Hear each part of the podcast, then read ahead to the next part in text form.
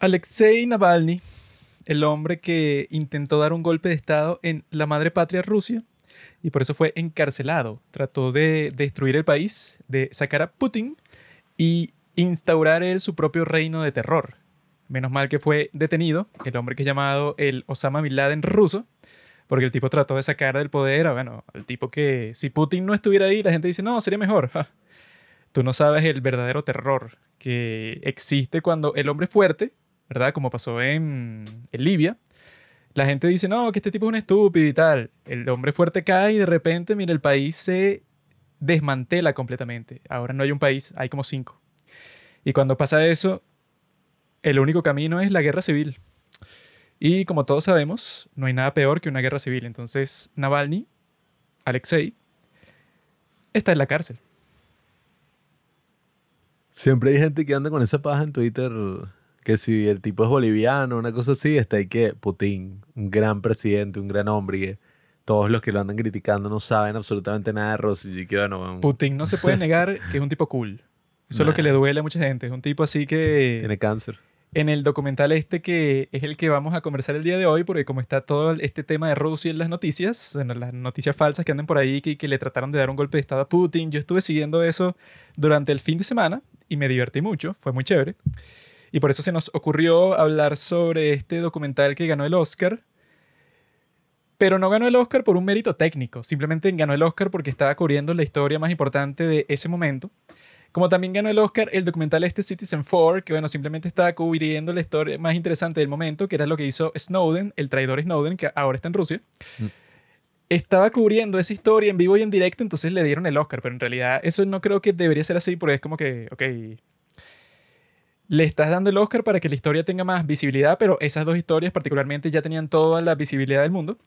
Y si es un premio cinematográfico, no sé por qué se lo vas a dar a uno a un documental como este que es periodístico. No es como los otros, bueno, que no sé cómo serán los otros, pero siempre los que van para los Oscars así es como que no, una cosa toda artística que hicieron en Afganistán con una mujer que tuvo siete hijos, una cosa así loca. Pero se lo dan a estas historias porque, claro, la historia esa de lo que te muestra en el documental como Navalny, el tipo logró que uno de los que los quiso asesinar confesara todo en cámara.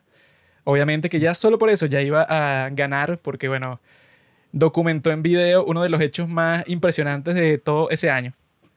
Bueno, es que hay muchas perspectivas alrededor del mundo de los documentales. Algunos y que, ah, ok, documentó un suceso histórico.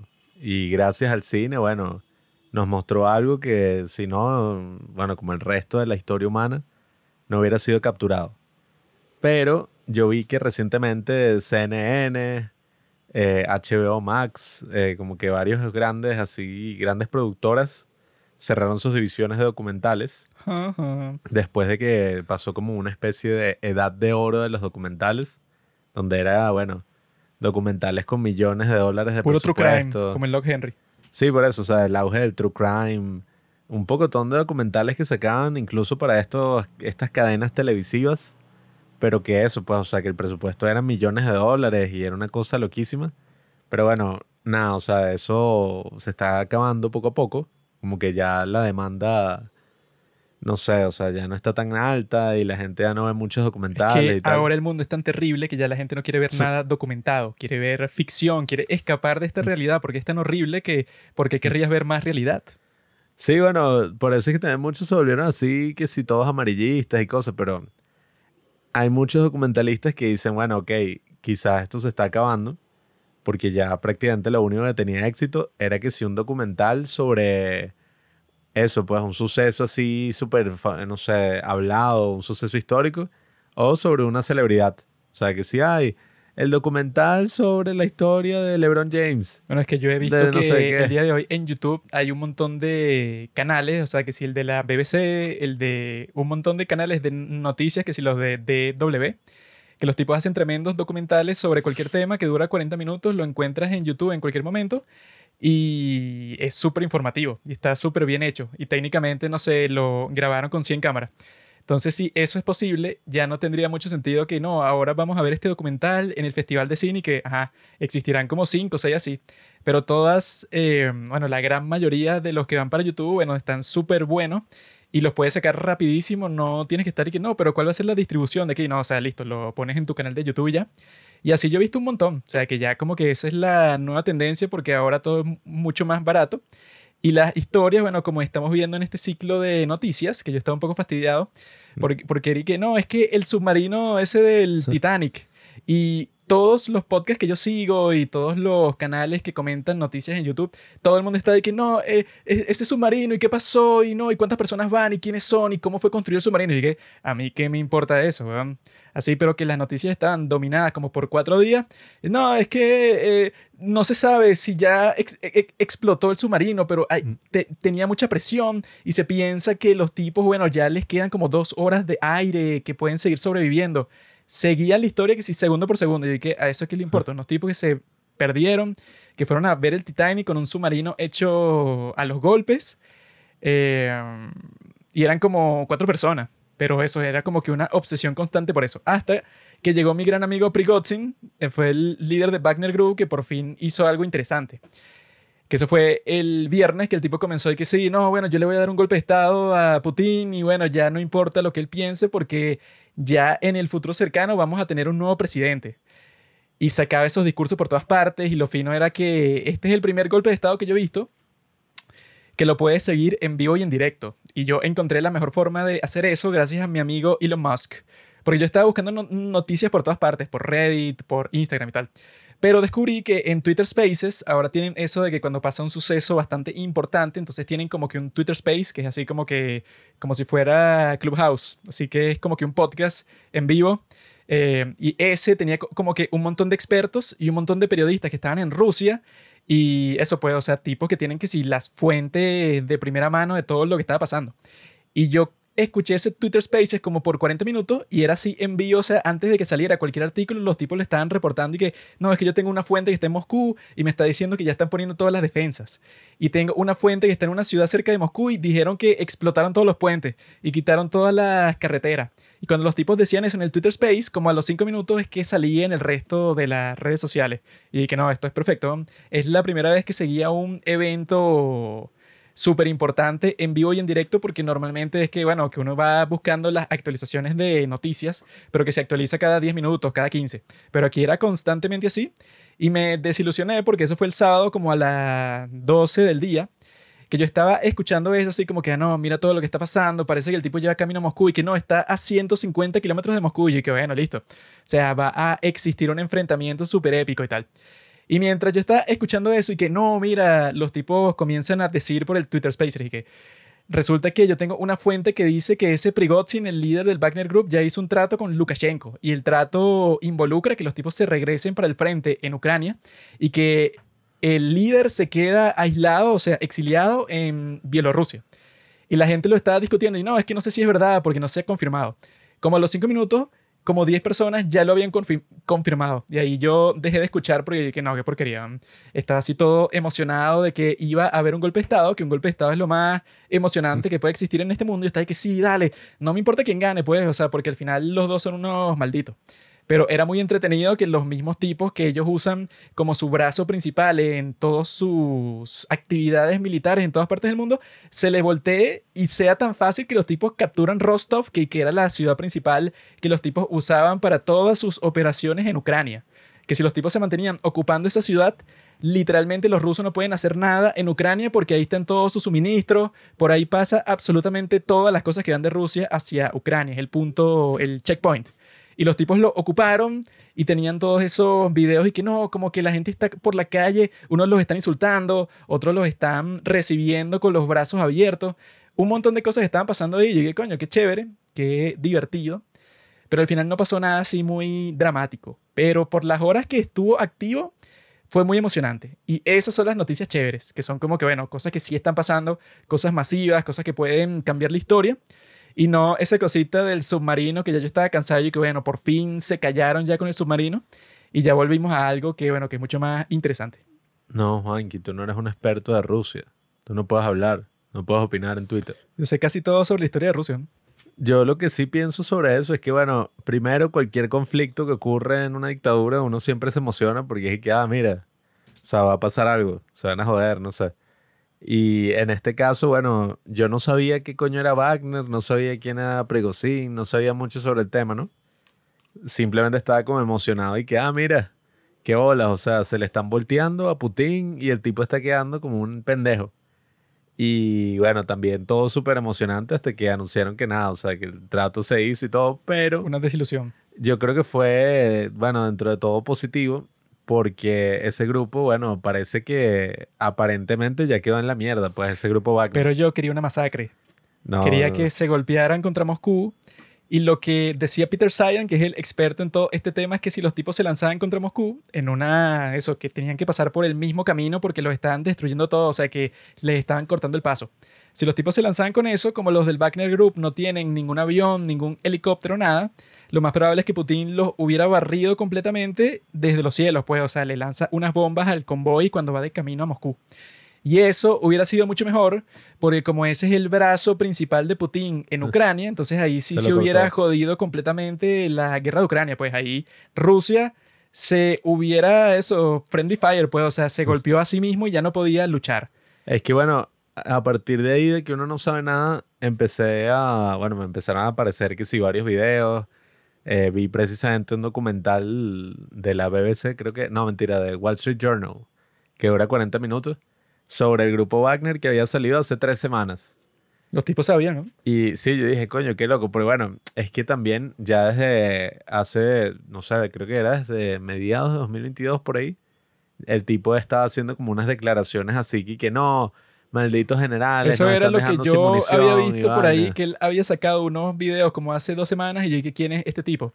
Y que, Mm. miren esto acá, atrás mío, esto fue porque se nos acabaron las municiones y miren todos estos cuerpos, estos eran de mi grupo. Sí, y, y que no, y que nos lanzaron un misil y no sabemos si fueron los mismos rusos. Yo dije, ¿qué es esto? Sí, pero que- yo no le presté atención. Yo dije, bueno, no sé quién carajo es este tipo. Pero es una locura porque, claro, a medida que tú vas leyendo y, e informándote más sobre todo este tema, esa vaina es una locura que eso exista, pues, o sea, ese grupo Wagner es un grupo paramilitar que ni siquiera Rusia reconocía hasta ahorita, que bueno, ya reconocieron que le han dado que sí, billones de dólares, contratos así, bueno, para que ellos sean como que la mano así, la mano peluda La mano escondida. eh, de Putin, de Rusia, en países del tercer mundo, en Ucrania, o sea, son los que cometen que si los están en crímenes más Siria, horribles. están en toda África, están en todas partes. No, y yo vi, pues, o sea, te muestran que si los tipos van a las cárceles a reclutar gente para que sea que si eso, pues, fuego de cañón, eh, sobre todo en Ucrania, Carne de cañón. eh, perdón, carne de cañón, eh, sobre todo eso, pues, en la guerra de Ucrania, que es que si eso, buscaban un pocotón de presos y Eric, ajá, los vamos a meter en el ejército y así van a tener amnistía y tal, y literalmente no les enseñaban nada, o sea, no les daban ningún entrenamiento, sino que los mandaban a morir. O sea, para ellos, no sé, utilizarlos, pues, según sus fines, y los tipos, bueno, Digo, no estoy diciendo que vaya a demandar, pero creo que tenemos un caso muy bueno aquí. No, y los malditos esos y que están metidos en toda África, incluso están metidos hasta en nuestro país, pues hasta en Venezuela, y tienen que sí eso, pues contratos con puros dictadores y vainas así, como una milicia armada que lo que hace es eso, puedes torturar, asesinar. Si están metidos en todas partes, lo que significa que son competentes. Bueno, es que supuestamente es que si tienen una fuerza de élite y en Ucrania fue que subieron un pocotón los números de reclutamiento y eso para mandar hacia la guerra y bueno, uno, no sé, habla de esos conflictos y tal, pero precisamente que vimos el documental este de Navalny, que uno dice como, oye, qué loco que en este, bueno, en este país intentaron asesinar a este, eh, no sé, al líder de la oposición. O sea, qué loco todo este entramado que hicieron para asesinar. Pero bueno, a mí me pareció fue loquísimo. Tú ves el tipo de cosas que estos enfermos hacen en Ucrania y tú dices, verga, o sea, aquí tú ves todo un entramado para envenenar a un carajo, ¿no? En cambio, yo vi unas de las cosas que hacían en Ucrania cuando llegaron y tal. Y supuestamente, bueno, vi el testimonio, pues, de, eran soldados rusos junto con el personal de estos bichos de Wagner. Que, que llegaron a uno de los pueblos y nada, o sea, torturaron a la que era la alcaldesa, a ella y al esposo, la mataron a ella, le mataron al esposo, mataron al hijo pequeño y los enterraron a los tres ahí. Y que verga, o sea, unos hijos de puta, pues, incluso en, creo que no me acuerdo si era en Irán, eh, perdón, en Irak o creo que era en Siria, sí, era en Siria, contra los que estaban peleando eh, del otro lado del bicho este Bazar al-Assad, que estaban así como poniéndose la broma y tal. los tipos grabaron un video así cagándose de la risa como lo torturaban. O sea, Ah, los del vi. Wagner. Y tú dices, mierda, marico. O sea, estos dichos son unos enfermos. Y bueno, yo creo que justamente lo que pasó acá, pues después de leer esas cosas y ver todos estos videos documentales, es la típica frase de, bueno, cría cuervos y te comerán los ojos. O sea, porque es que, bueno, claro, si tú tienes una, no, una milicia de paramilitares que hacen lo que les da la gana, tienen eso, pues, o sea, tienen que si vainas de petróleo para tener dinero, contratos multimillonarios en todo el mundo, hacen supuestamente lo que a ti te da la gana. Bueno, es cuestión de tiempo para que los tipos se alcen contra ti y te quieran joder, pues, quieran agarrar el poder. Y casi fue lo más divertido del mundo si se estuvieran matando a las afueras de Moscú Mm. y destruían el grupo Wagner ahí, ya no tenían nada que hacer en Ucrania. Eso hubiera sido completamente genial. Lástima que este Prigozhin que dicen que lo compraron y, y ya pues, o sea, que el tipo sí es un mercenario. Dicen que todo su plan quizá era que no iban a llegar a Moscú y se caen a tiros, porque lo más probable es que los iban a destrozar. Entonces el tipo como que estaba planeando desde el principio, bueno, ¿por dónde salgo? O sea, voy a crear una amenaza real y quizá a mí cuando creé esa amenaza que dejó a Putin como un estúpido, quizá me den eso pues tremendo trato y me voy al exilio y fue lo que pasó. Lo que no se sabe es si lo van a matar en cualquier momento, que es posible porque estos tipos han matado a 10 mil millones de personas que eran que si las élites de Rusia y la familia de fulanito, que ese es el chiste que, que no, mira, que se dio dos disparos en la nuca y así se suicidó. O sea, o sea no, él se, ay, se, ca- se cayó por las escaleras. O sea, así dicen que Putin maneja todas las cuestiones en Rusia. Y eso fue lo que nosotros vimos en este documental, que bueno, que está este tipo Navalny, que es el líder de la oposición de Rusia. Creo que lo pueden conseguir, por cierto. Creo que es de HBO Max. Sí. Está ahí. Y está toda la historia de este sujeto que, bueno, como que no se sabe casi nada de él cuanto político, porque la cuestión en Rusia es que lo que pasaría, supongo yo, si él reemplaza a Putin, es que él, bueno, eso, haría las políticas que él tiene en mente, que quién sabe cuáles serán, pues, o sea, quizás una versión como que más liberal de todo lo que ha hecho Putin. Porque yo creo que así el tipo triunfe y todas las cosas del mundo, o sea, que todo le salga perfecto, no crearía una democracia en Rusia, porque yo creo que para crear eso tendría que tener un sistema como que unas instituciones y tal, y como que un deseo masivo de la gente por una democracia y eso. Cuando yo creo que la propaganda y todas las cosas que han pasado ha hecho que los mismos rusos están en contra del occidente. O sea, y muchos están del lado de Putin y muchos piensan que la democracia en realidad es como que otra forma de corrupción igual. Bueno, yo vi una catedrática que justo comentó eso, o sea, que sabe muchísimo de Rusia y tal, y dice que, bueno, que en, el mismo, en la misma Unión Soviética, pues, en la historia de Rusia, ha habido líderes como Khrushchev o Gorbachev que, bueno, no son Stalin, o sea, no tenían como que la misma mentalidad así dictatorial y que no, bueno, ajá, o sea, vamos a hacer un pocotón de cosas locas.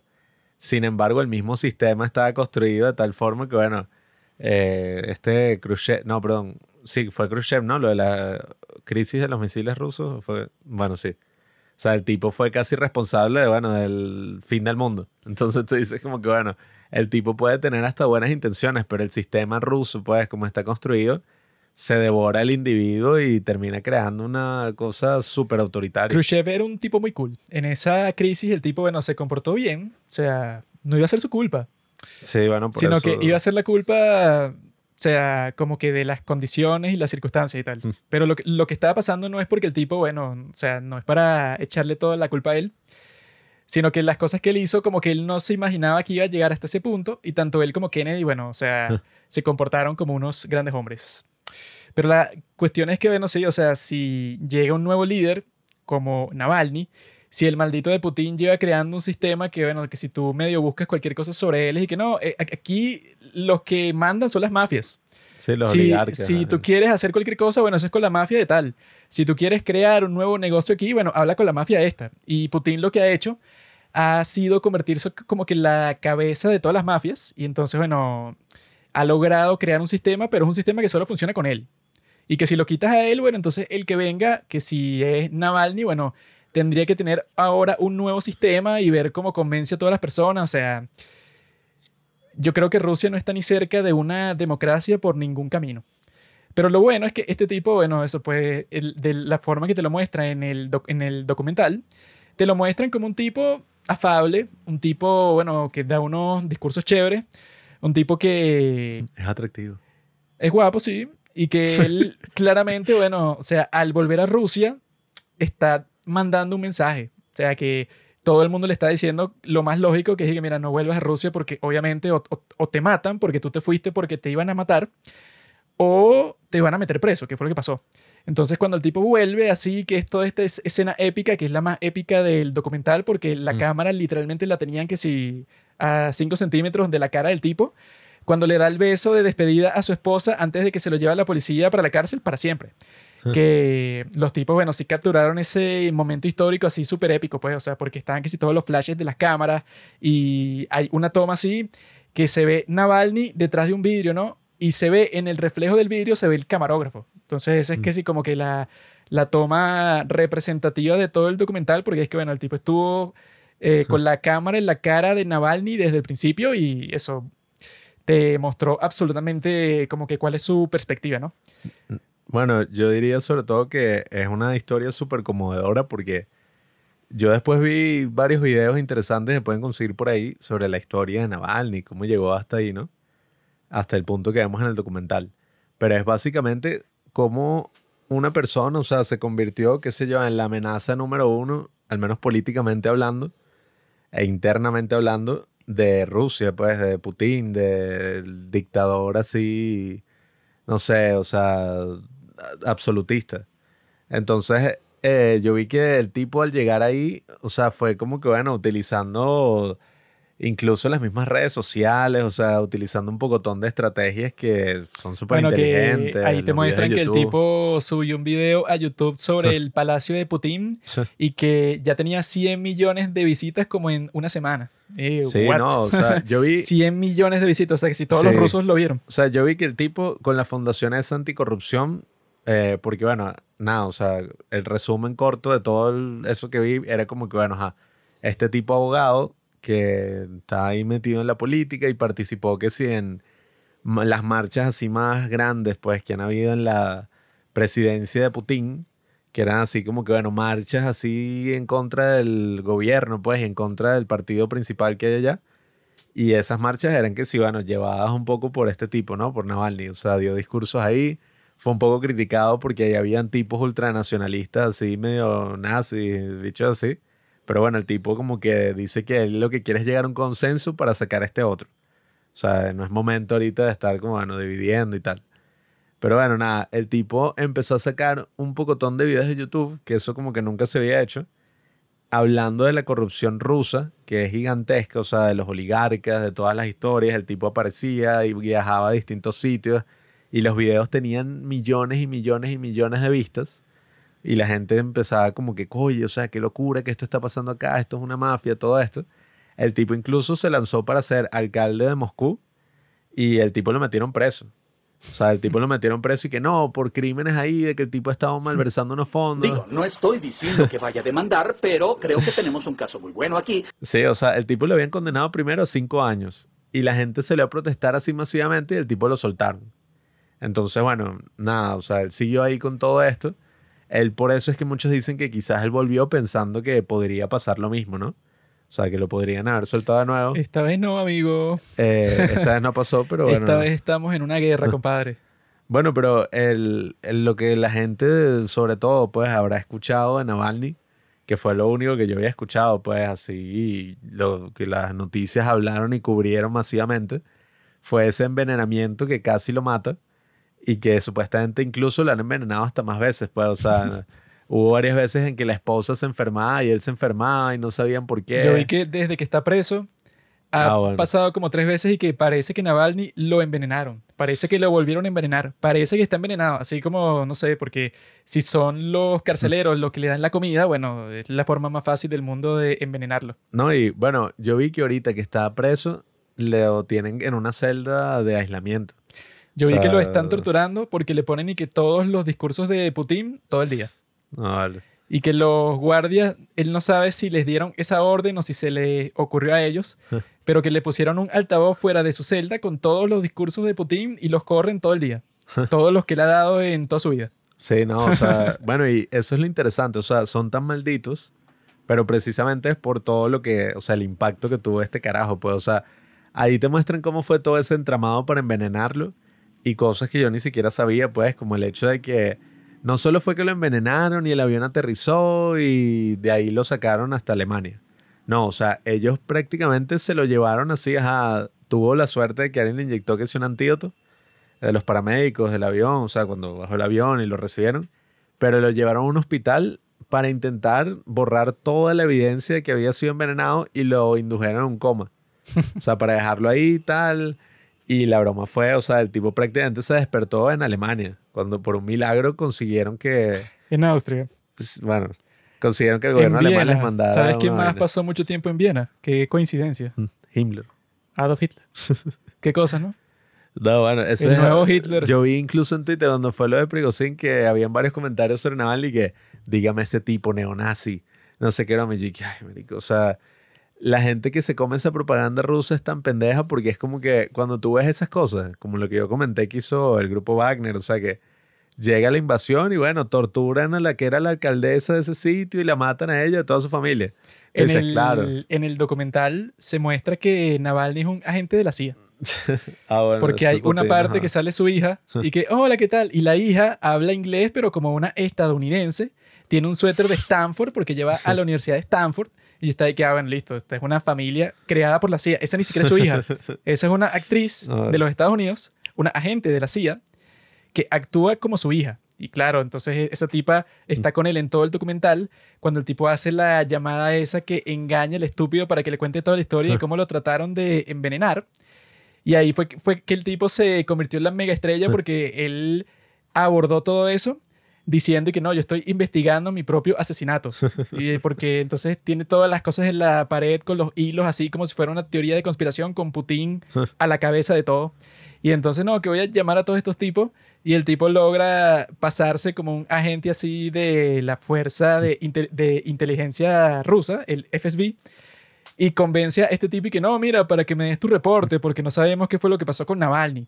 Y el idiota le cuenta todo, pero a la perfección, así que no, bueno, sí, yo también me pregunto qué pasó, porque, o sea, nosotros incluso le pusimos más veneno. Y el tipo, no sé, o sea, el plan era que cuando entrara al avión, bueno, que no saliera más hasta que llegara a Moscú, porque ese era un camino como de 12 horas. Y el tipo, no sé a quién se, lo- se le ocurrió aterrizar el avión en pleno vuelo para que lo sacaran para un hospital y que bueno, eso fue lo que dañó todo, porque el tipo se iba a morir. Así, pero le contó toda la historia del químico, pues el tipo que estaba encargado del veneno como tal. Y eso yo me acuerdo cuando pasó, que yo lo vi en las noticias y que, what?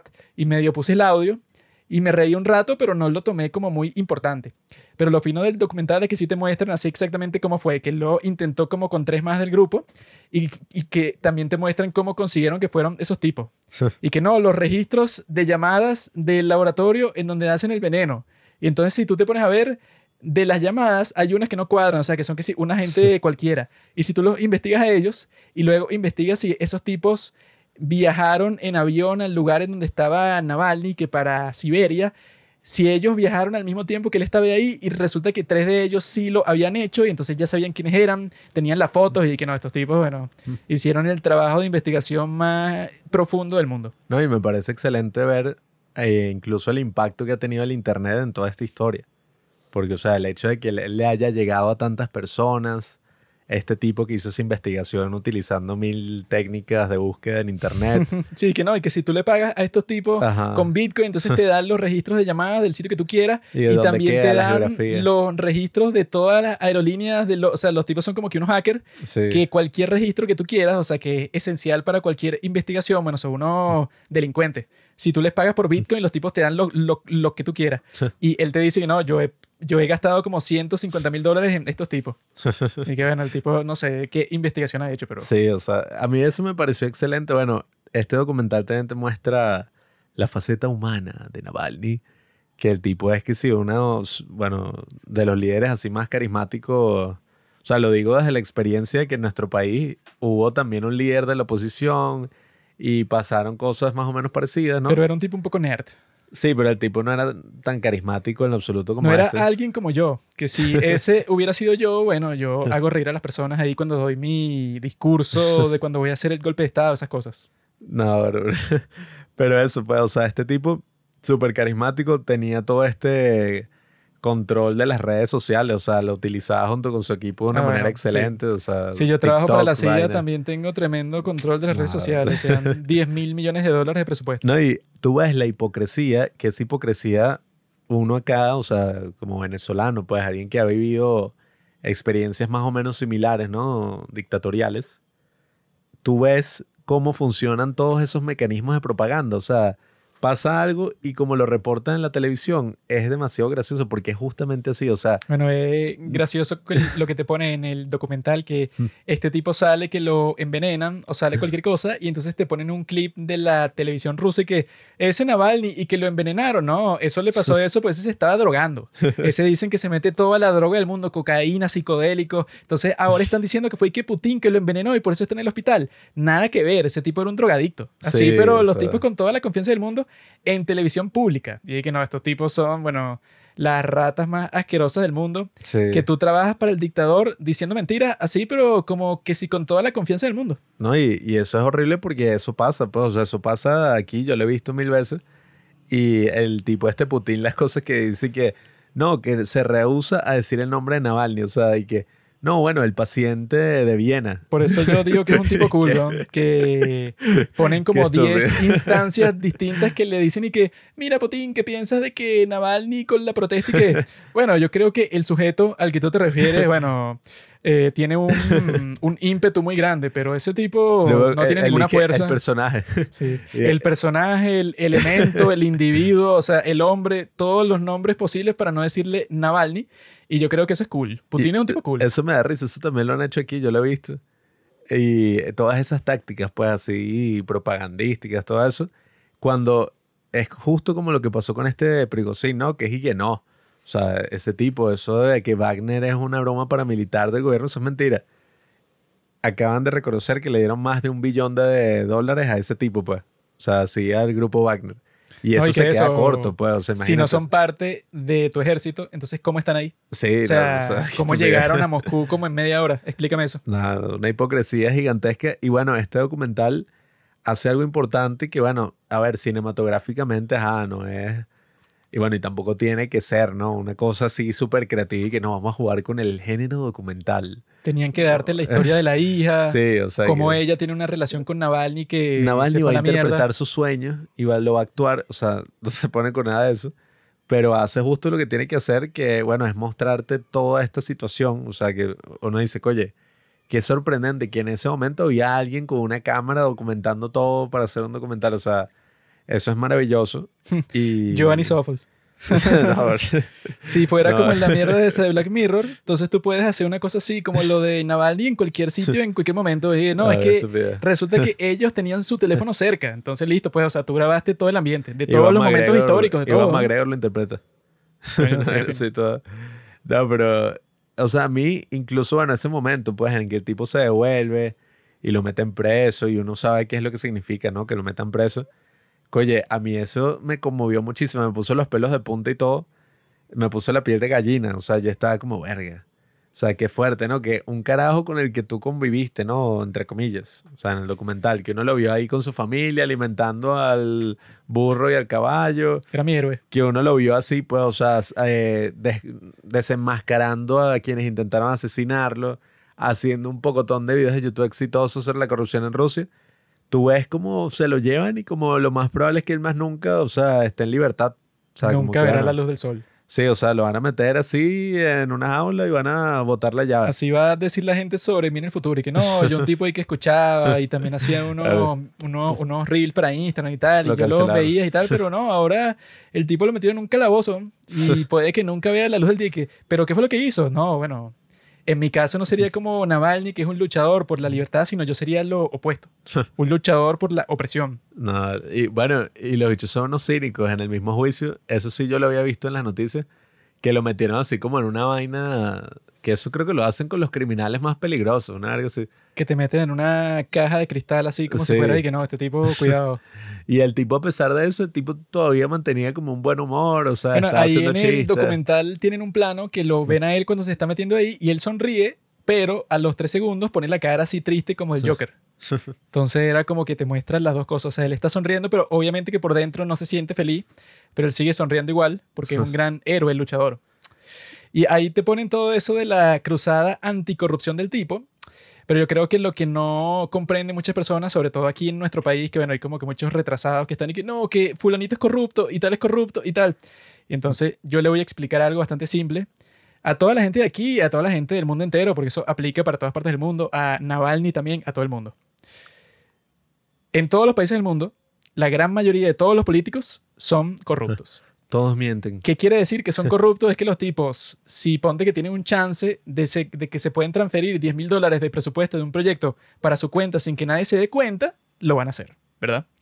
Esa es la gran mayoría de todos los políticos en todo el mundo. Entonces, cuando Navalny dice que no, que anticorrupción, ah, ok, es fino ver eso que, ajá, que él está desenmascarando a estos tipos, ¿no? Pero la implicación de, todo su, de toda su propaganda contra Putin es que si él ahora sería el presidente, entonces la corrupción terminaría. Que esa es como que el pitch, o sea, el pitch que muchos políticos en todas partes del mundo, aquí en Venezuela también hacen para decir que no, pero cuando yo sea el líder, eso no va a pasar porque yo soy bueno. Y todo el mundo sabe, ¿verdad? Bueno, la gente no es estúpida, hay mucha gente estúpida, pero toda la gente no estúpida, como yo, sabe que el hecho de que algo sea corrupto o no, no tiene nada que ver con la gente que esté ahí. O sea, la corrupción existe porque hay un sistema que no hay control de nada y todo el mundo se roba todo, sea quien sea. Ahí, ahí, tú puedes poner en el gobierno de Putin, tú puedes cambiar a todas las personas por unos santos, los pones ahí. Y como en dos o tres años va a ser igual, porque el punto del sistema es que si te permite que las empresas más grandes del país las dominen como 10 personas, obviamente que ahí todo el mundo va a robar. El líder va a robar, el primo del líder va a robar, el empleado más pendejo, el conserje de la empresa va a robar, todo el mundo va a robar. Porque el punto es que la corrupción no se termina con que, ah, mira, por fin llegaron las buenas personas. Eso nunca pasa. Sino que la única forma de que la corrupción se termine, que no se ha terminado en ningún sitio del mundo, pero en muchos sitios del mundo es mucho más baja que en otros, la forma en que eso se controla es que sea, tú creas un sistema como el de los Estados Unidos, en donde hay una corrupción, ¿verdad? Pero es una corrupción como la de los congresistas de los Estados Unidos, que los tipos usan la información a la cual pueden acceder por eso, por todas las audiencias que tienen, por todas las reuniones que tienen a ese nivel político. Ellos usan ese conocimiento para comprar las acciones de las compañías que ellos saben que sus acciones van a subir al poco tiempo cuando ellos pasen la ley de no sé qué cosa. Ellos compran barato y venden caro porque ellos saben cuándo, cuándo va a pasar el cambio de precio. Y eso es ilegal, ¿no?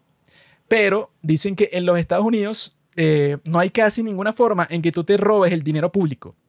O sea, el tipo de corrupción en los países desarrollados como los Estados Unidos es que tú entras como que en conchupancia, pues, o sea, como que tú haces que ciertas empresas te paguen, que financien tu campaña, o sea, es una corrupción privada. Los tipos quieren tomar control de ciertos beneficios del Estado, las corporaciones, y te pagan a ti. Esa es la corrupción que existe en los países desarrollados.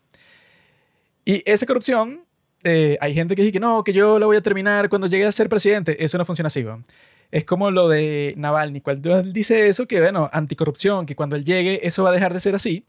Todo el punto con eso es que, mira, eso no depende de ti. No depende de que Navalny es presidente o que Putin es presidente.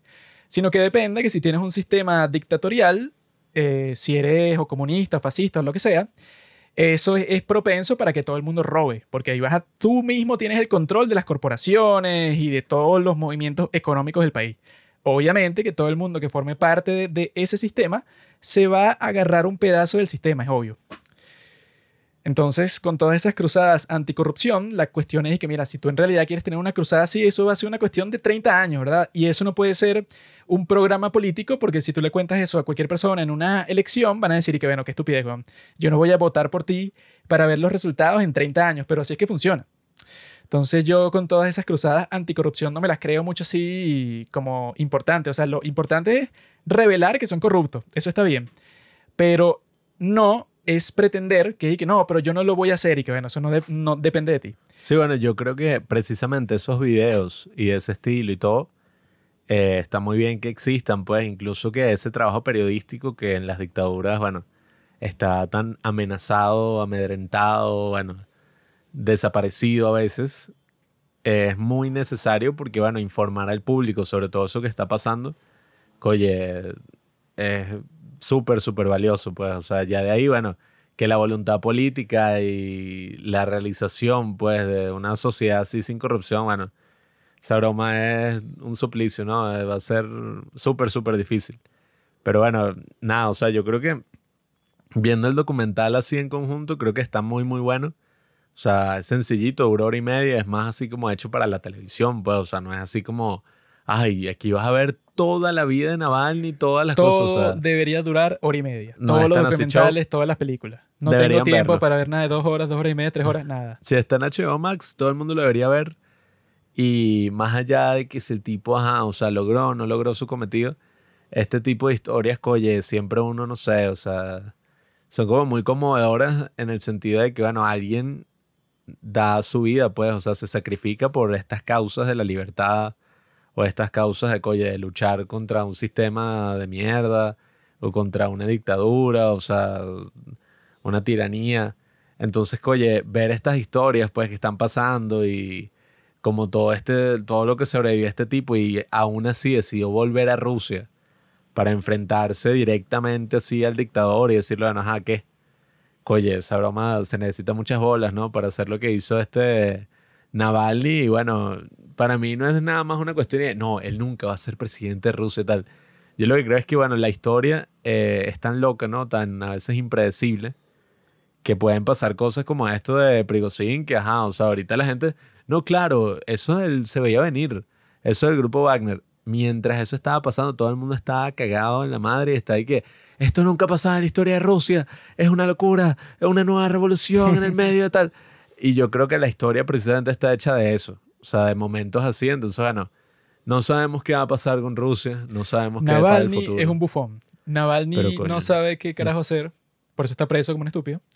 La cuestión es que el documental debería haber sido sobre Zelensky, que es un tipo verdaderamente exitoso. No es un loser que lo metió preso el dictador ay, que- y él volvió a Rusia para que lo metieran preso. O sea, qué huevón. En cambio, Zelensky era un simple comediante. Él hizo de presidente de Ucrania en una serie de televisión y luego fue escogido presidente de Ucrania. Y ahora lidera el país en una guerra contra Rusia. O sea, esa es una historia mucho mejor que la de Navalny. Ahora, Zelensky es millonario, porque como estábamos diciendo, y que bueno, Zelensky es el que reparte el dinero que le dan los Estados Unidos. Y en los últimos seis meses seguramente le han dado, no sé, 40 billones de dólares. Si yo fuera el administrador de 40 mil dólares, yo, yo creo que al menos 40 mil dólares terminarían en mi posesión de algu- alguna manera. No sé cómo, pero Ya, haría lo posible. O sea, Al menos 40 mil.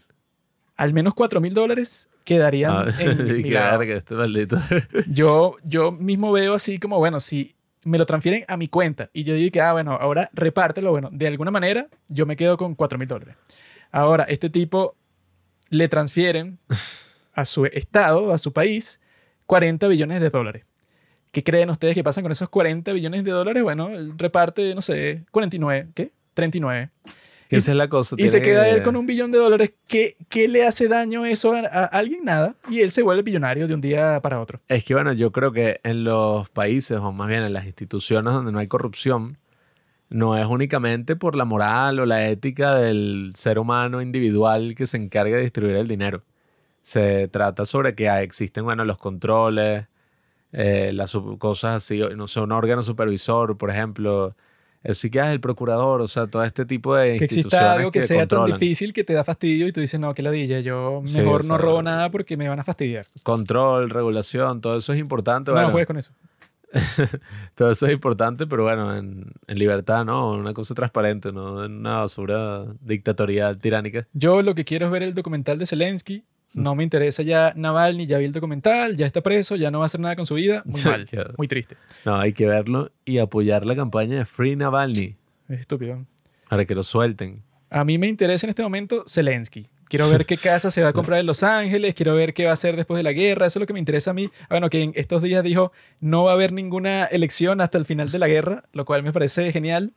Eh, Bueno, es obvio, o sea, No, bueno, porque qué pendejo y que no, tiene que ser la elección y que voten los que están en el extranjero. no es que, obvio, bueno, pero es gracioso porque muchas personas están ahí, no, que el dictador y que bueno, bro, o sea, creo que tiene sentido suspender la democracia mientras estamos en, en este problema. Que ni siquiera es que es una guerra. Y que si tú tratas de hacer una elección en esas circunstancias, bueno, los rusos no sé qué van a hacer. Van a lanzar una bomba nuclear el día de que estén contando los votos. Pues, o sea, va, va- va a ser una cosa así totalmente absurda. Sí, que, bueno, un último comentario, ¿no? De, de este tema de Ucrania. Yo lo que pienso es que, bueno, mucha gente habla de la guerra, ¿no? Ajá, la guerra esto, la guerra lo otro. Pero es mentira. Pero no, o sea, yo creo que el conflicto de Ucrania, eh, evidentemente, ajá, es una guerra, pero no hay que pensarlo así como y que, que, no, es que los dos bandos, o sea, no negocian. ¿Qué? O sea, qué fea la guerra, o sea, que los dos bandos se matan unos a otros y que algo tiene que quedar claro. Los ucranianos se están defendiendo. O sea, ellos no hicieron, no es una guerra en el sentido de que, que ay, marico, qué locos, ustedes querían conquistar esto y los otros se fueron. O sea, como la idea tradicional que uno piensa, y, ay, la Segunda Guerra Mundial o esto. Coño, en el caso de Ucrania, estos bichos están defendiéndose ante una invasión totalmente injustificada, pues, Bueno, o sea, esa- sanguinaria, Ese todo. es tu lado de la historia. No, o Desde la sea, perspectiva de Putin, él se siente atacado por el occidente. es Entonces, como- no, él no tenía otra opción que entrar a Ucrania y violarse a todas las mujeres, ¿comprendes? Es que esa vaina es sencillo. Ah, ¿quieres que se quede? Retírate, weón. O sea, ¿qué coño hace aquí? Que no, si él se retira, O sea, qué va a pasar lo mismo que está pasando en Ucrania, pero en Rusia, por los Estados Unidos. No, y que es tan arrecho que ni siquiera es que, no, es que estoy luchando a favor de este régimen, la guerra civil. No, no, no. Yo está luchando por si quiere agarrar ese territorio para él y ya. Que es casi que imposible, pues. O sea, ¿cómo coño lo va a No, no, mantener si está técnicamente bola? era posible. El problema, bueno, hay muchos problemas. Ya eso yo lo hablé No. en la tercera parte de Estamos al borde de una guerra nuclear, en mi recomendación. Ahí es donde se habló de eso bastante a fondo. Y si quieren saber más sobre la guerra de Ucrania y de toda la historia y todas esas cosas, bueno, pueden escuchar esa serie de recomendaciones que se llaman Estamos al borde de una guerra nuclear. Solamente son como 12 horas.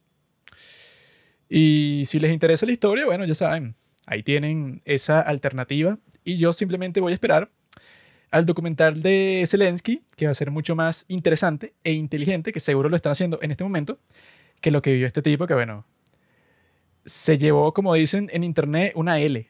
Te llevaste una L, Navalny, estás preso. Pero bueno, Busquen el esperemos- documental en HBO Max. Silencio. Esperemos que Prigozhin en su segundo intento te libere. Y ya, bueno, tú puedes ser presidente, Prigozhin vi- vicepresidente, controla el ejército y listo, sería perfecto. Así que vamos a esperar ese segundo golpe de Estado.